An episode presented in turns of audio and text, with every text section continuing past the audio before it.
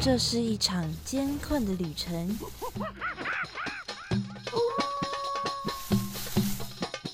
也是一场精彩绝伦的冒险。欢迎进入美好的动物世界，打开你的耳朵，用心感受。嘘，注意听，动物就在你身边。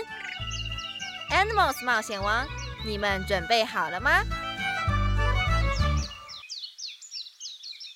生活中处处是动物，只要你细细去发现，人人都是冒险王。欢迎收听世新广播电台 AM 七二九，每个星期三早上十一点十分的 Animals 冒险王，我是主持人 Head Cat 猫猫。大家又到了每周聊动物的时间啦！哇，不知不觉中呢，今天我们终于要迈入第十集啦！耶，那要迈入两位数的集数了，之后的数字呢？当然也会越来越大，想想哦，也有点兴奋呢。毕竟呢，茂茂我也是很努力的在做着一件事情。那看着数字累积的越来越大，越来越多，感觉一定会很有成就感，是不是？那也希望呢，可以在这之间多少可以得到一些成长。先帮未来的我发表一下感言。那今天呢，除了是第十集的节目之外，还是一个非常特别的日子哦，那就是一年一度的七夕情人节。今天是农历的七月七号，也就是牛郎跟织女啊，他们两个在天上相会的日子。为了让他们两个人呢能够成功的见面，有一种动物呢就被指派去在每年七夕这一天，化作一座跨越银河的桥梁。让牛郎跟织女呢可以成功的在桥上相聚，这就是众人皆知的喜鹊桥。喜鹊在台湾也算是蛮常见的一种鸟类，因为它们还蛮亲人的，所以常常可以在住家附近看到它们。也许你还没有看过它们长什么样子，但是搞不好你已经听过它们的声音哦。那在今天的七夕节目中呢？就来带大家一起认识我们的报喜之鸟喜鹊。哇，那里有好多动物啊！真的哎，可是我一个都不认识哎。哎，有一只动物朝我们走过来了，该怎么办呢？别担心，看我的法宝！快点告诉我们吧！动物大百科，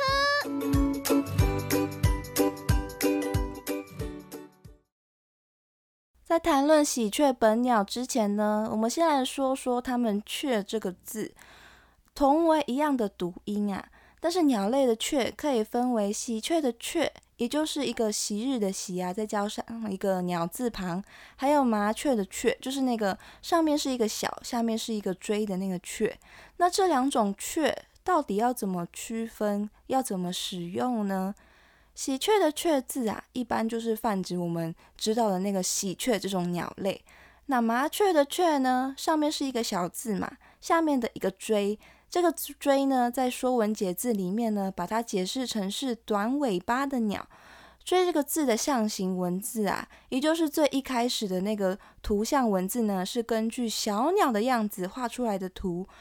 所以，如果你去看“锥”字的甲骨文啊，应该就可以大概的看出那是一个鸟的形状。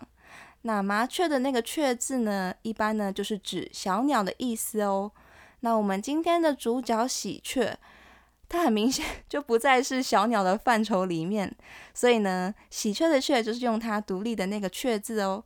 那喜鹊其实真的算是蛮大只的，加上它尾巴的长度。体长呢，从四十到五十公分不等。虽然说五十公分听起来简直就是一个巨型鸟，很大只，但是我们印象中的喜鹊，嗯，应该是跟鸽子差不多大才对啊。那这个是因为光是它的尾巴就占了将近一半的长度喽，它的尾巴呢有二十三公分左右这么长，所以看到喜鹊的时候啊，可能会发现它总是把自己的尾羽哦一翘一翘的不断翘起来，翘屁股，翘屁股。那这个举动呢，就是在帮助它保持身体的平衡。喜鹊的头、脖子、跟胸部、背部还有腰部，可以说是整个身体的上半身啊，都是黑色的羽毛，还有它的尾羽啊跟翅膀也都是很接近黑色的颜色。但是呢，在腰部跟它翅膀还有尾羽的地方。尤其是它的翅膀，你可以看到啊，它黑色的羽毛呢，其实呢是泛着蓝紫色、蓝绿色的金属光泽，是非常漂亮，感觉很高级、很有质感的羽毛哦。那它的肚子呢是白色的，翅膀收起来的时候呢，肩羽的地方，也就是它身体衔接翅膀，就像我们人类肩膀的那个部位，看起来呢也是一块。有一块白色的羽毛在它的翅膀的那个地方，但是当喜鹊张开翅膀之后哦，它的背部啊、肩膀的地方，白色的区块呢，看起来是一个大大的 V 字形，从肩膀啊一路到屁股这个地方是一个 V 字形的白色羽毛哦。除了肚子跟肩膀，喜鹊它翅膀呢也有白色的部分哦。如果它把翅膀张开啊，它的初级飞羽啊。也就是翅膀前端的那几根羽毛也是白色的哦，而且它那边的白色羽毛非常的特别，它的羽毛尖端延续下来的边缘部分啊是深灰色的，就正中间的部分是白色的哦，所以你看那一根羽毛就是中间是白色的，然后旁边呢边缘地方啊是围着一圈深灰色的，非常的特别哦。那我们看到的喜鹊呢，一般都是黑色的嘴巴。但是在美国那边呢，有黄色嘴巴的，叫做黄嘴喜鹊，是美国的特有种喜鹊哦。喜鹊虽然呢身上有白色的羽毛，黑色的羽毛呢还会反射出漂亮的金属光泽，但是喜鹊它其实是鸦科的，它们呢跟乌鸦是近亲哦，这个也是最让我震撼的事情了。就像当初知道虎鲸其实是被分类在海豚家族中一样，哇，简直是一个震撼弹！喜鹊是乌鸦的近亲诶，他们看脸的话，长得其实也不太像啊！哇，我真的是，嗯，他们是近亲，真的是没有想过。那也正是因为他们是近亲的关系。所以喜鹊的叫声呢，也更靠近乌鸦的叫声，就是 属于不太会 唱歌的那种鸟类。它的叫声呢，都是比较单调单一，然后也是非常洪亮响亮的声音，但是音质呢，也都是沙哑沙哑的感觉哦。好，就是像这样的叫声。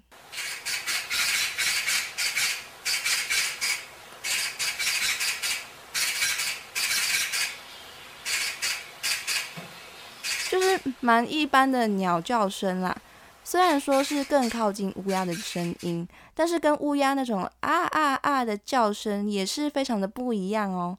这边猫猫我呢跟大家分享一个蛮好玩的，但是也不怎么重要的小知识，是关于喜鹊的这个名字。喜鹊呢，它的学名拼起来是 P I C A P I C A。哎，那这样 P I C A 念起来就是皮卡皮卡，就是会变成电属性的放电喜鹊，是不是觉得还蛮可爱的？这个学名，这就是一个喜鹊的小知识。它的学名呢是皮卡皮卡。那在公馆呢也有咖啡厅是用这个名字来命名的，大概也真的就是觉得太可爱了吧。好，我们小知识结束，属性切换，来说回来，我们一般的喜鹊哦，喜鹊呢是适应能力比较强的鸟类，在山区啊或是平原呢，它们都可以生活，所以不管是荒野啊，或是农田、郊区，甚至呢是在都市里面，都可以看到它们的身影。目前呢，在西部平原啊，算是最大宗的生活地区，而且在人类活动越多的地方。喜鹊的种群呢，数量也都是越来越多的哦。而在人少的森林里面呢，反而比较难见到喜鹊的身影。这是因为呢，喜鹊它除了不怕人之外，它进食的食物种类也可以说是相当的多元。举凡呢，从一般鸟类会捕捉的昆虫、种子、果实，到青蛙跟爬虫类，它们也会捕捉来吃哦。说到爬虫类，也就是包括蛇，它们也会捕食哦。它们会捕食蛇，甚至呢，比它们小型的鸟类或是鸟蛋，它们也会抓来吃。哇，是不是？这样停下来，觉得喜鹊也。蛮凶猛的啊，但是呢，他们会跟人类一起生活的原因呢，主要是因为它们也会吃腐食，就是腐败的食物，所以像我们的厨余啊等等的，也是他们的粮食来源之一哦。喜鹊他们也常常啊会把巢筑在住宅附近的大树上面或是枯枝上面，有些呢还会筑在电线杆上。选择筑巢位置的一个重点啊，就是那个地方的支架呢要够高、够牢固，这样呢才可以避免蛇啊等等的爬行动物哦入侵巢内，然后伤害它们的幼鸟，或是把它们的鸟蛋给吃掉。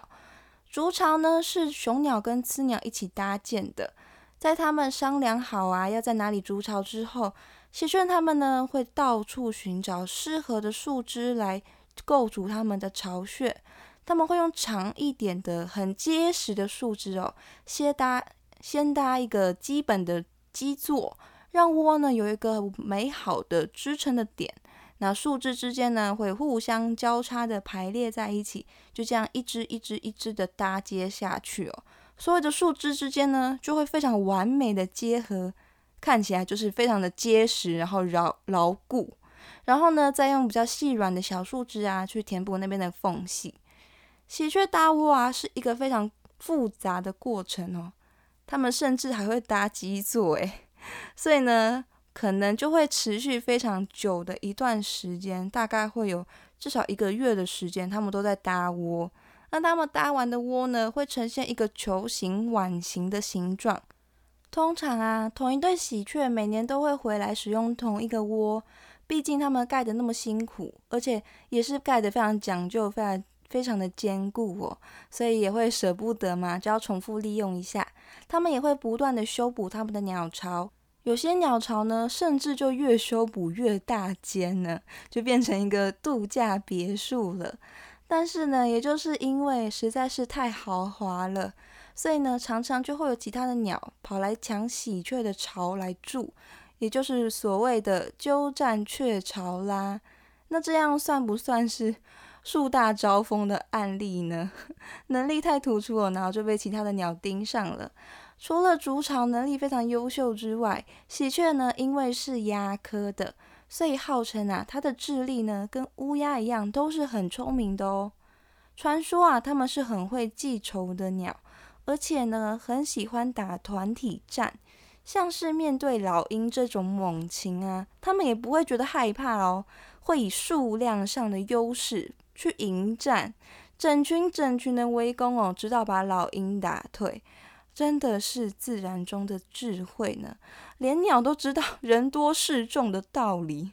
喜鹊虽然是台湾蛮常见到的鸟，不过它们其实呢是在康熙年间从中国引进到台湾的外来种鸟类哦。不过，因为生活在台湾已经将近有两百多年的历史时间了，所以呢，基本上已经被一部分的人哦认为是规划种，已经规划成台湾本地的动物了。但是，由于喜鹊还是会掠食其他种的鸟类，甚至呢是它们的幼鸟或是鸟蛋，所以还是有另外一部分的人担心。这样的外来种呢，会对台湾的原生生态造成影响。但是就目前的情况来看啊，算是蛮平稳的，就这样融入了台湾的生活当中哦。那后续呢，我们就持续的锁定观察喽。除了喜鹊这种外来鸟之外，还有一种鸟呢，也是从外面引进的。它们分布在中国的东南方啊，泰国、印度。印尼等等的国家中都有，其实台湾的金门呢，也算是一个它的原生地，但是对台湾本岛而言呐，它就是外来种哦。它呢的名字叫做雀渠，雀渠的雀啊，也是喜鹊的雀。那雀渠呢，它原本呢被当做观赏的养殖鸟引进的，因为啊，它小小只的，虽然它是喜鹊的雀，但是它小小只的，很可爱哦。后来呢，跑到野外啊，就繁殖繁殖越来越多，变成了外来的留鸟。特地跟大家介绍这个雀渠啊，除了因为它也是外来种鸟类之外，还有一个原因呢，就是它跟喜鹊长得非常的像，很常呢会被人家搞混哦，以为它就是喜鹊。主要搞混的对象是雄的雀渠，雌的雀渠呢长得就不一样了。雄雀曲的头啊、胸跟背部一样都是黑色，然后闪耀着蓝色的光芒。肚子呢一样是白色的，飞起来的时候也一样，从肩膀到屁股的地方呢都有白色的一个 V 字。但是它的翅膀跟尾羽就跟喜鹊不一样喽。喜鹊的初级飞羽啊是白色的，但是雀曲的整个羽毛都是黑灰色的。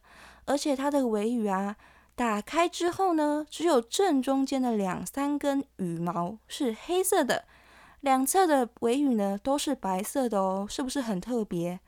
所以呢，就是一个一面扇形的白色羽毛扇，只有中间被画了一道墨的那种感觉，大家想象一下。那也就是因为呢，两边都是白色的。所以，当雀曲啊，它停在树枝上面的时候，你去看它的尾巴的地方啊，就会发现，从上面看呢都是黑色的，但是你从下面看它的尾巴啊，却是白色的哦，就是因为它把两边的羽毛收起来了，所以才是白色的。那雌雀曲的颜色呢，就比雄雀曲还要再低调一点，把黑色地方啊调换成暗灰色的模样。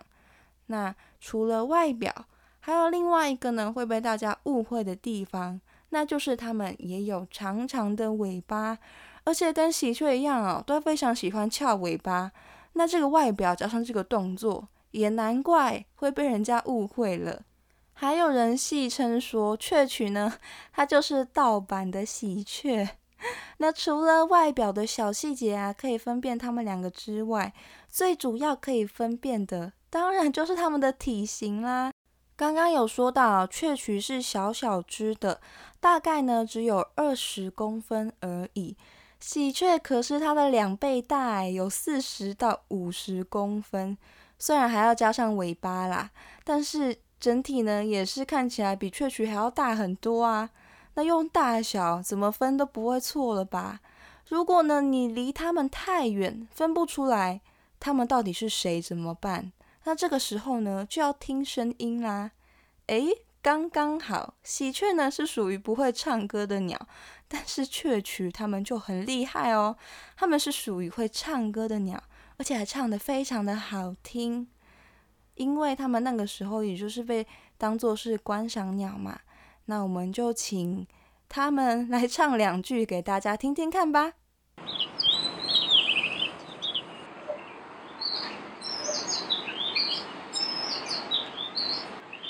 哇，是不是很动人的声音呢？不愧是要拿来当做观赏鸟的雀曲。那也因为雀曲的歌声哦很动听，所以雀曲呢也被叫做四喜鸟。这四喜呢，分别是一喜长尾如扇张，二喜风流歌声扬，三喜姿色多娇俏，四喜临门福禄昌。那这歌声呢，就代表的是第二喜，这就是人们对四喜鸟的赞美。四喜鸟是一个很棒的别称，对不对？但是有一些地方的人呢，就会把雀曲叫的别称叫的不怎么好听。在香港呢，香港人会把雀曲叫做猪屎渣，就是猪屎，然后渣渣的那个渣。还有其他像是屎坑雀或是猪屎雀这样的称呼，那为什么 要叫它这个名字呢？就是因为雀曲呢常常会出现在猪圈啊、牛栏啊、茅坑等等的地方觅食，所以呢就有了这样的称号。但是它们会在这些地方出现啊，是因为这些地方呢通常会有很多蚊虫啊、一些昆虫滋生的关系，所以他们去那边捕食。嗯，你们懂的。那顺便一说呢。孟加拉这个国家的国鸟啊，就是这个可爱的雀曲哦。至于喜鹊呢，在韩国啊，有一种独立的亚种，叫做朝鲜喜鹊。这种朝鲜喜鹊呢，比一般的喜鹊体型还要再更大一点，翅膀呢也比较长，但是它们的尾巴却比较短。羽毛呢有很强烈的蓝紫色的光泽，非常的漂亮哦。而这种朝鲜喜鹊呢，就是韩国的国鸟哦。说到国鸟，台湾的国鸟大家应该也很熟悉吧？没有看过，应该多多少少也有听说过它的名字。是除了这两种雀之外呢，里面也有一个雀字的鸟，它也是鸦科的成员哦。不过跟喜鹊是不同属的。跟喜鹊呢，应该算是远亲的关系吧。那就是台湾的特有种鸟类——台湾蓝雀，也叫做长尾山娘。它最美丽、最让人印象深刻的就是它那鲜蓝色的羽毛。那它最明显的特征呢，就是除了它的蓝色的身体之外啊，它还有它红红的嘴巴。那我们来更详细的介绍一下它长什么样子哦。就是它有鲜红色的嘴，那它的脚呢也是红色的，它的头啊到它的脖子到它的胸部呢都是黑色的，它的眼睛啊是浅黄色的哦。那它全身呢都是漂亮的鲜蓝色羽毛，然后下腹部呢还会有一点点渐层渐层白的感觉。那翅膀呢也是鲜蓝色的。初级飞羽的末端呐，有一些白斑，然后呢是很多人都非常喜欢的蓝雀最漂亮的尾羽。它的尾羽呢很特别，中间的两根特别的长，是鲜蓝色的，而且末端呢是白色的。那两边围成一圈的比较短的尾羽的末端呢，就比较特别喽。它们比较短的尾羽的末端呐是鲜黑色再白色，所以呢。比较短的尾羽的颜色呢，就是鲜蓝色、黑色、白色这样的排列顺序。台湾蓝雀啊，它们的体长呢大概有六十五公分，其中呢，它们的尾羽啊就占了全长的三分之二，哇，真的是非常的长。那台湾蓝雀的活动范围啊，局限在低海拔的山区。因为它也算是不太怕人，所以常常可以看到它们在山区的人家里面啊，或是小型的村落，还有人工开垦的竹林果园，或是农地等等的地方活动。由于呢体型是比较大只的，所以它们飞行的时候啊，只是做短距离的移动而已。台湾蓝雀跟喜鹊一样哦，也会吃蛇等等的爬虫类，或是甚至呢也是会捕食其他的鸟类。还有厨余呢，它们也是可以吃的。它们最喜欢吃的水果啊是木瓜。台湾蓝雀如果没有把食物吃完，他们会把剩下的食物呢储藏在树枝之间，或者是地上的泥土里啊，或是木板下。总之就是找一个阴凉的地方把它储藏起来。之后肚子饿了呢，就把剩余的食物吃掉。它们也跟喜鹊一样啊，是聪明的鸟类，尤其是它们的社会行为啊，是相对的比较复杂。同群的蓝雀间呐，会有互相乞食和理毛的行为哦。它们也会共同合作啊，抵御掠食者的威胁。对于生殖期啊闯入巢雀区的人类，也会是肆无忌惮的发动攻击，非常的勇猛哦。孵蛋呢，跟育雏啊，通常是由青鸟还有它们同群的其他成员一起参与的，形成呢一种特别的育幼帮手制度。比较常见的例子呢，就是一对青鸟啊，在养育完前一季的子女之后呢，这些长大的子女啊，还会继续留在巢的旁边，协助父母呢养育他们的弟弟或妹妹，让养育小孩呢会更加的顺利，就是一种感觉是 孝顺的鸟哦。台湾蓝雀呢是台湾特有种的蓝雀，那另外呢，在台湾还有另外一种蓝雀叫做红嘴蓝雀，也叫做中中国蓝雀。那它们跟台湾蓝雀不同的地方是，它们是外来种的鸟哦。它们跟台湾蓝雀啊不同的地方是，它们的后脑勺跟肚子呢都是纯白色的。那台湾蓝雀呢，就是。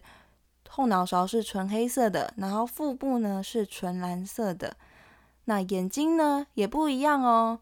台湾蓝雀呢是浅黄色的，但是红嘴蓝雀呢，它的眼睛是黑褐色的。